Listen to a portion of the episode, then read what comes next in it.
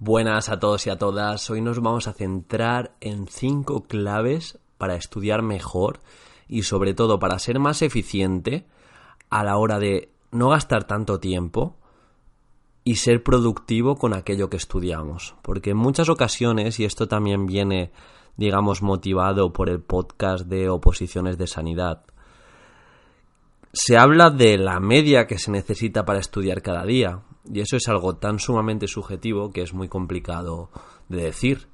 Tenemos gente que, por ejemplo, dice que ha estudiado ocho horas eh, cada día para sacarse una posición, o incluso, no sé, hay habladurías de compañeros de yo estudio 12 horas, voy a la biblioteca a las 8 de la mañana y me voy a las 8 de la tarde, casi sin parar. Y claro, y Tú te vas a la biblioteca y observas cómo han sido esas 12 horas de estudio y has visto que, bueno, que está con el móvil, que está hablando con X compañero, que está hablando con, no sé, que para beber café, para otra vez que necesita mirar otra cosa del móvil, le llama a un compañero y deja de estudiar.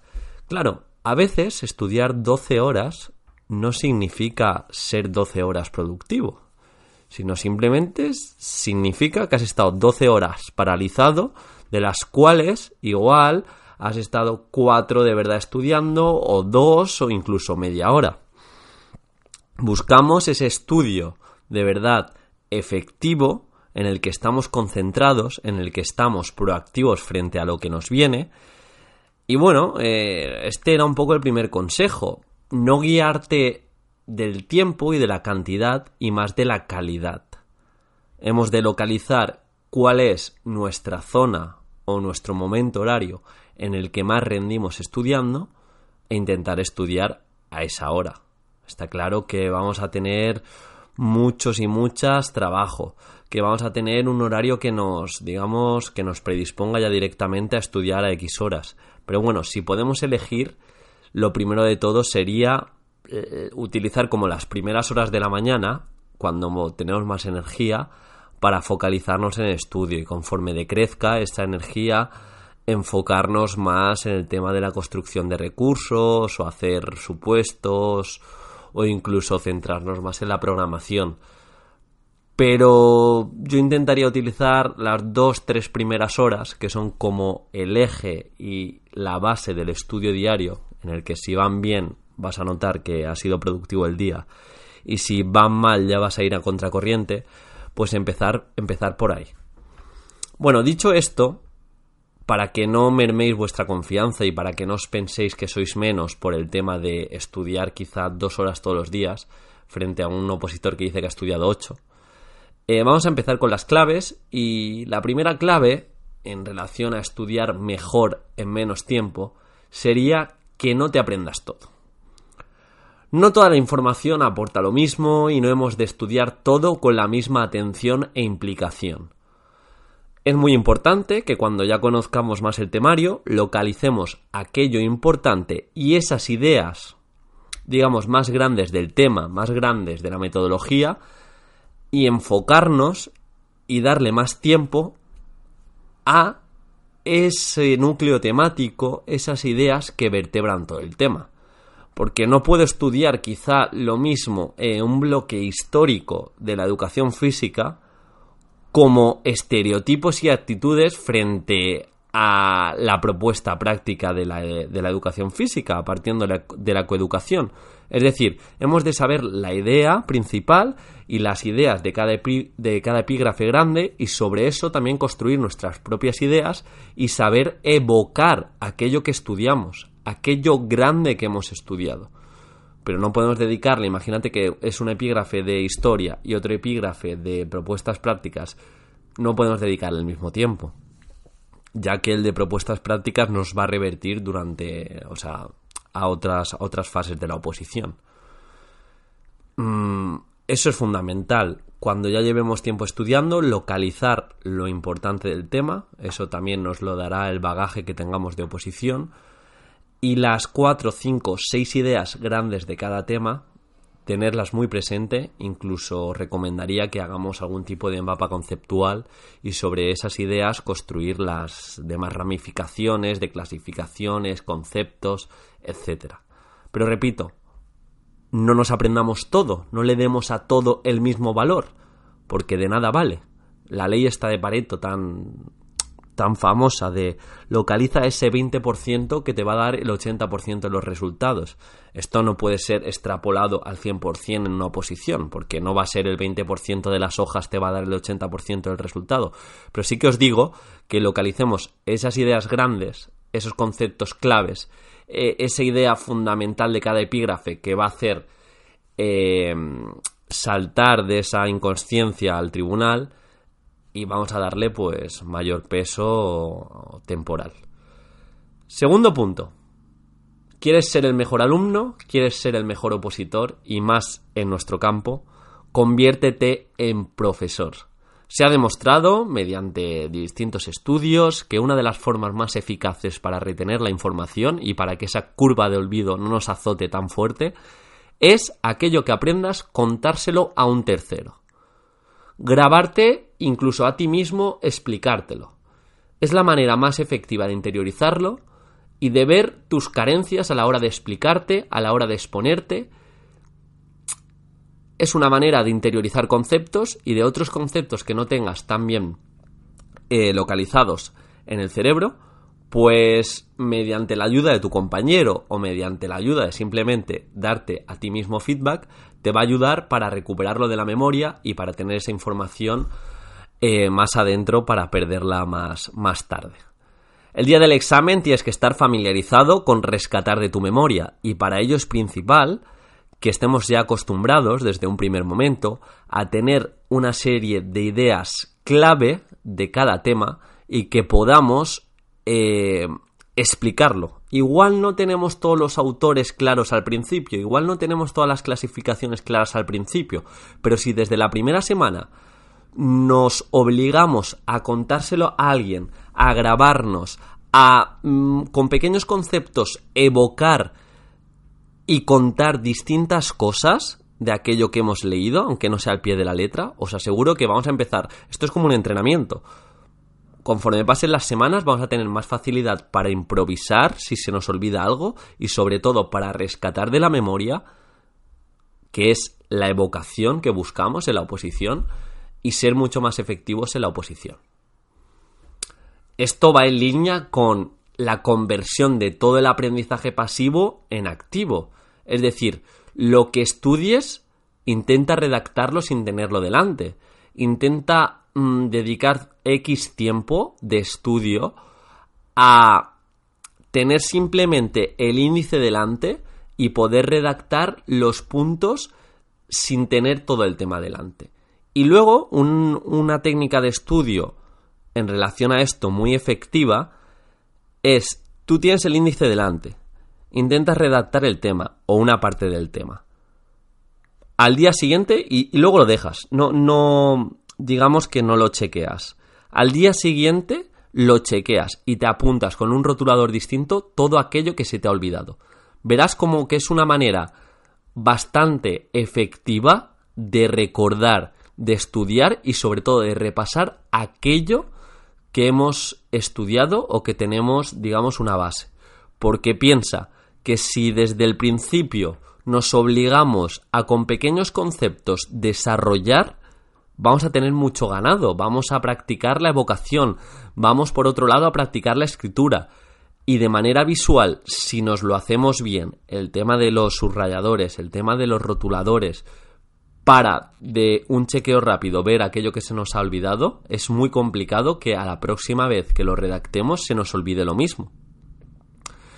Y por tanto es una manera que esto siempre lo recomiendo a los opositores, una manera más divertida de estudiar, que no siempre simplemente leer y hacer autoverbalizaciones, es una manera extrapolable al examen, ya que estamos escribiendo, y creo que es de las maneras más productivas que existe, y son como pequeños mini simulacros que tampoco nos quitan esas dos horas que a muchos opositores les das miedo, pero, pero bueno, eso digo.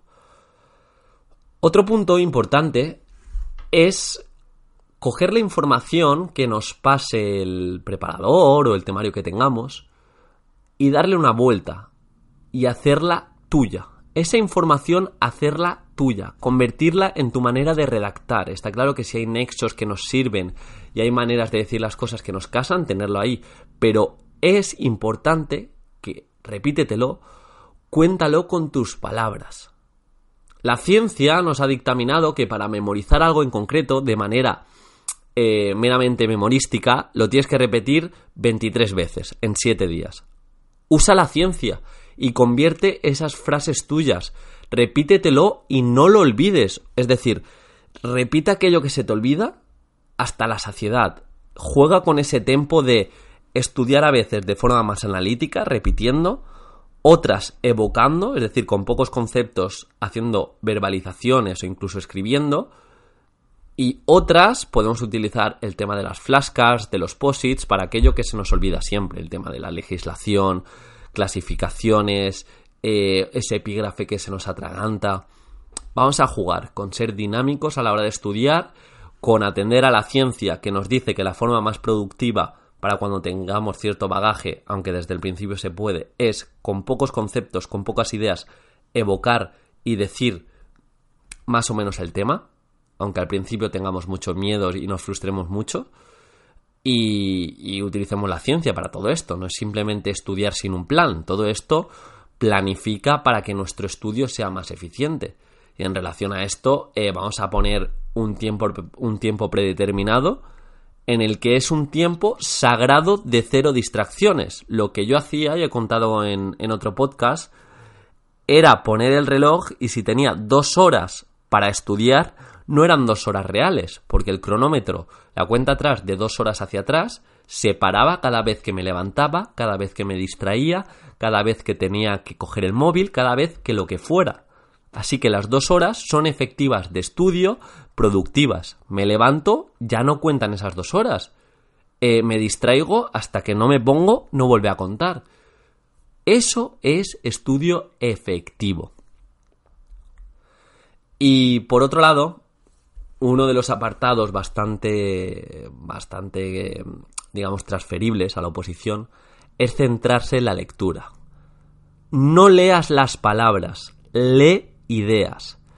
Se puede trabajar y implica leer con mucha, con mucha atención las ideas del texto, no la simple palabrería. Cuando localicemos las ideas que hemos hablado al principio de los temas, es fundamental que nos centremos en leer las ideas, decir, este epígrafe, ¿cuál es la idea principal? ¿Cuál es el concepto principal por los que se vertebran los distintos conceptos? De esta clasificación, ¿cuál es la idea principal? Juegos dentro de cancha, juegos de lo que sea. Con la práctica hemos de aprender a extraer las ideas principales. Y como hemos dicho, saber cómo vender esas ideas, cómo crear la necesidad para que las ideas vayan directamente al subconsciente y dentro del cerebro de nuestro tribunal. Hemos de crear ese contexto de transmitir ideas, conceptos, clasificaciones, todo eso lo van a decir todos los opositores y está claro que hay que decirlo. Pero las ideas diferenciadoras de por qué hacemos esto, por qué conceptualizamos, qué entendemos por los conceptos que hagamos, qué clasificaciones son las más punteras y cómo las utilizamos a favor nuestro, eh, no sé, qué dice la historia y hacia dónde va la historia, qué retos de futuro tenemos. Esas son las ideas principales. Em, las propuestas prácticas que tenemos nosotros, cómo las relacionamos con la legislación y esa legislación, la idea principal es por qué la utilizamos, para qué la utilizamos y sobre todo qué beneficios podemos extraer de cara al alumnado. Es con práctica ser efectivos, no ver solo palabras y ver ideas de cada epígrafe. Ha sido un podcast bastante más eh, breve de lo normal, pero quiero que os quedéis con las claves.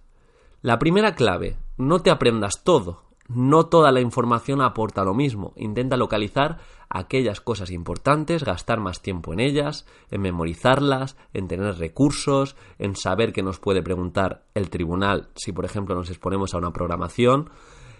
y en eso gastar tiempo. La segunda, la mejor manera de aprender es convertirte en profesor. Es como se interioriza más los conceptos. Por ello, todo aquello que estudies desde el primer momento, intenta contárselo a alguien.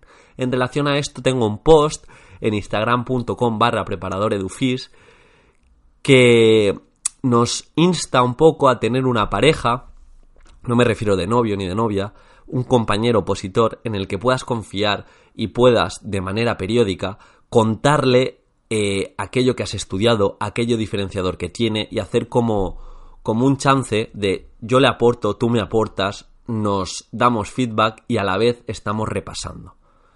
Esto de contar de manera periódica aquello que estamos estudiando nos va a servir para interiorizar las cosas de manera mucho más rápida. Yo lo contaba en, en, me parece que fue en el de cómo saqué un 10 en la oposición en el tema, contaba que yo tenía un compañero que los últimos, las últimas semanas nos freíamos a audios contándonos partes del tema. Igual un tema cuando lo lees tiene 20 minutos, pues de manera resumida en 5 o 6 minutos le contaba las ideas principales, me ayudaba a vertebrar el tema, a clasificar el tema, a tener los epígrafes frescos y él me lo volvía a contar y me reayudaba ya a meterlo en mi, en mi disco duro. Bueno, no me lío. La tercera idea sería pues convertir todo el aprendizaje pasivo en activo. Y esto quiere decir como buscarle una funcionalidad a aquello que tenemos. Eh, ¿Esto para qué? ¿Para qué hago una conceptualización? ¿Para dotar de coherencia lo que viene después? ¿Para qué utilizamos la ley? ¿Para crear en el alumnado, mm, no sé, lo que fuera? Intentamos buscarle una funcionalidad a aquello que presentamos en, el, los temas. Y es fundamental, o sea, se le puede buscar una funcionalidad, como hemos visto, a todo, incluso en un tema histórico, en un tema de biomecánica, en un tema de lectura, obviamente a todo. Le tenemos que dar simplemente una vuelta, pensar fuera de la caja, ir en contra del status quo todo el mundo dice, ay, no puedo, esto no tiene funcionalidad, qué rollo de tema, pues ahí es donde entramos nosotros a, darle una vuelta y, pues a presentar mejores ideas. Haz lo tuyo, la información haz la tuya, utiliza la ciencia para repetir las cosas que se te olvidan, nos dicen que 23 veces en 7 días, pues cuéntaselo a muchas personas o cuéntaselo a una persona varias veces o repítetelo para ti, eh, grábate, grábate a nivel visual y ves cómo te expresas. Y lo último, acuérdate, no leas las palabras, lee ideas. Extrae ideas del tema, las ideas principales, piensa cómo lo vas a vender, piensa cómo vas a crear tanto el contexto previo como el contexto para que esas ideas y esos recursos potenciales les llegue directamente al tribunal y de esta manera te aseguro que vas a ser mucho más efectivo o efectiva a la hora de estudiar. Espero que te haya aportado, ya sabes que me encuentras en instagram.com barra preparadoredufis, cualquier consejo, cualquier duda, aquí estoy. Y me puedes, si tienes algún tipo de consultoría o, quieres que te eche una mano, me puedes escribir a preparadoreducacionfísica.gmail.com Estamos en contacto y espero que te haya aportado aunque sea un poquito.